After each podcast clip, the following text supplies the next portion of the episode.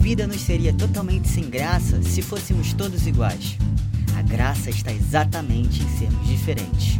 Então, se somos exclusivos, próprios de nós mesmos, façamos de nós o melhor que pudermos ser. Sejamos plurais. Fala, gente maravilhosa, como vocês estão? Sou eu mesmo, Kaique, mais uma vez aqui com vocês no Plurais. E hoje é um dia muito especial. Por quê? Calma, gente, calma. A gente vai entrar no próximo tema, cara, que é a união faz a força e açúcar também. Tá bom, tá bom, tá bom. Brincadeiras à parte. Nesse tema, vamos falar sobre coletivos e organizações importantes para ampliar as nossas vozes e sobre autoproteção em tempos sombrios. Para introduzir esse tema, hoje estaremos só nós.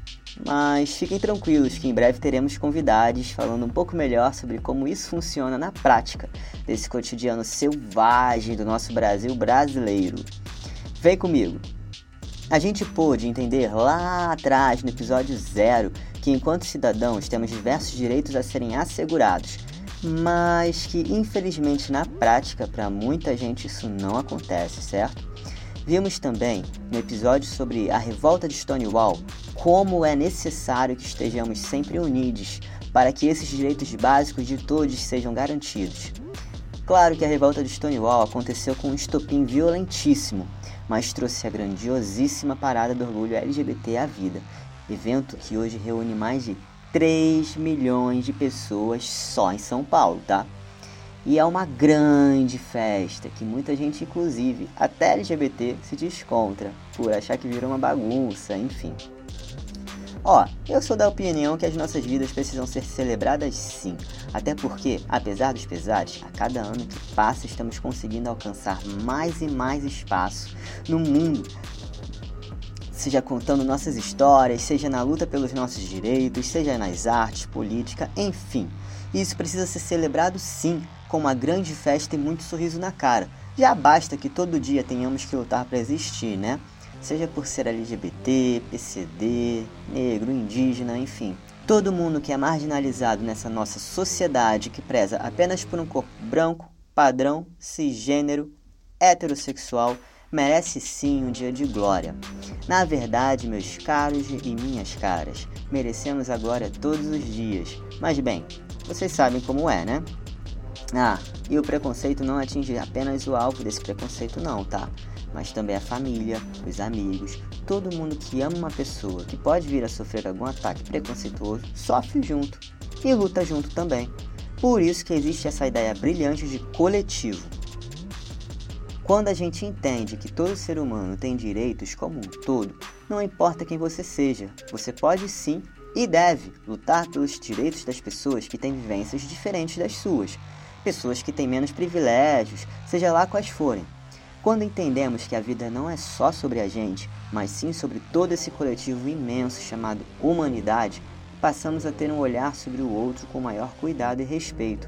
Ó só, coletivismo é um elemento cultural básico da natureza humana, que existe como o inverso do individualismo, viu? Prega a importância da coesão no seio dos grupos sociais, enfatizando a interdependência de todos os seres humanos. É aquela famosa frase ninguém solta a mão de ninguém, sacou?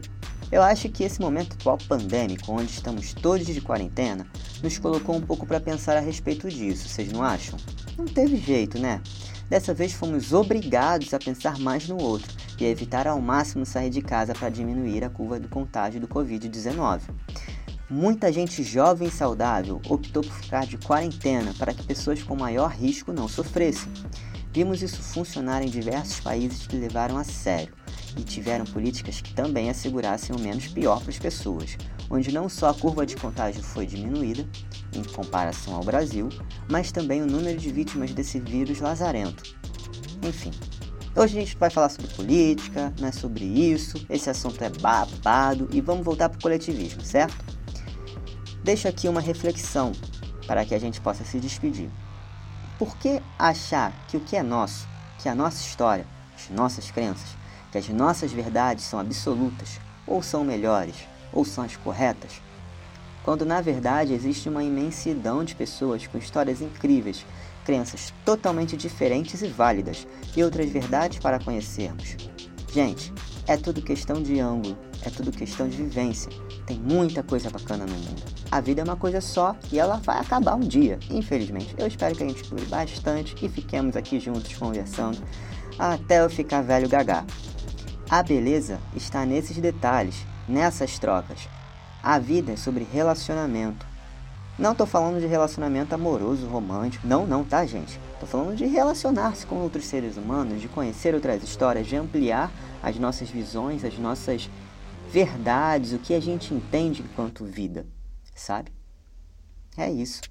Fiquem bem. Até a próxima. Você acabou de ouvir Plurais. Esse e outros podcasts você encontra em eurecadigital.app. Siga-nos nas redes sociais. No Facebook, facebook.com.br eurecadigital.app e no Instagram, arroba eurecadigital.app.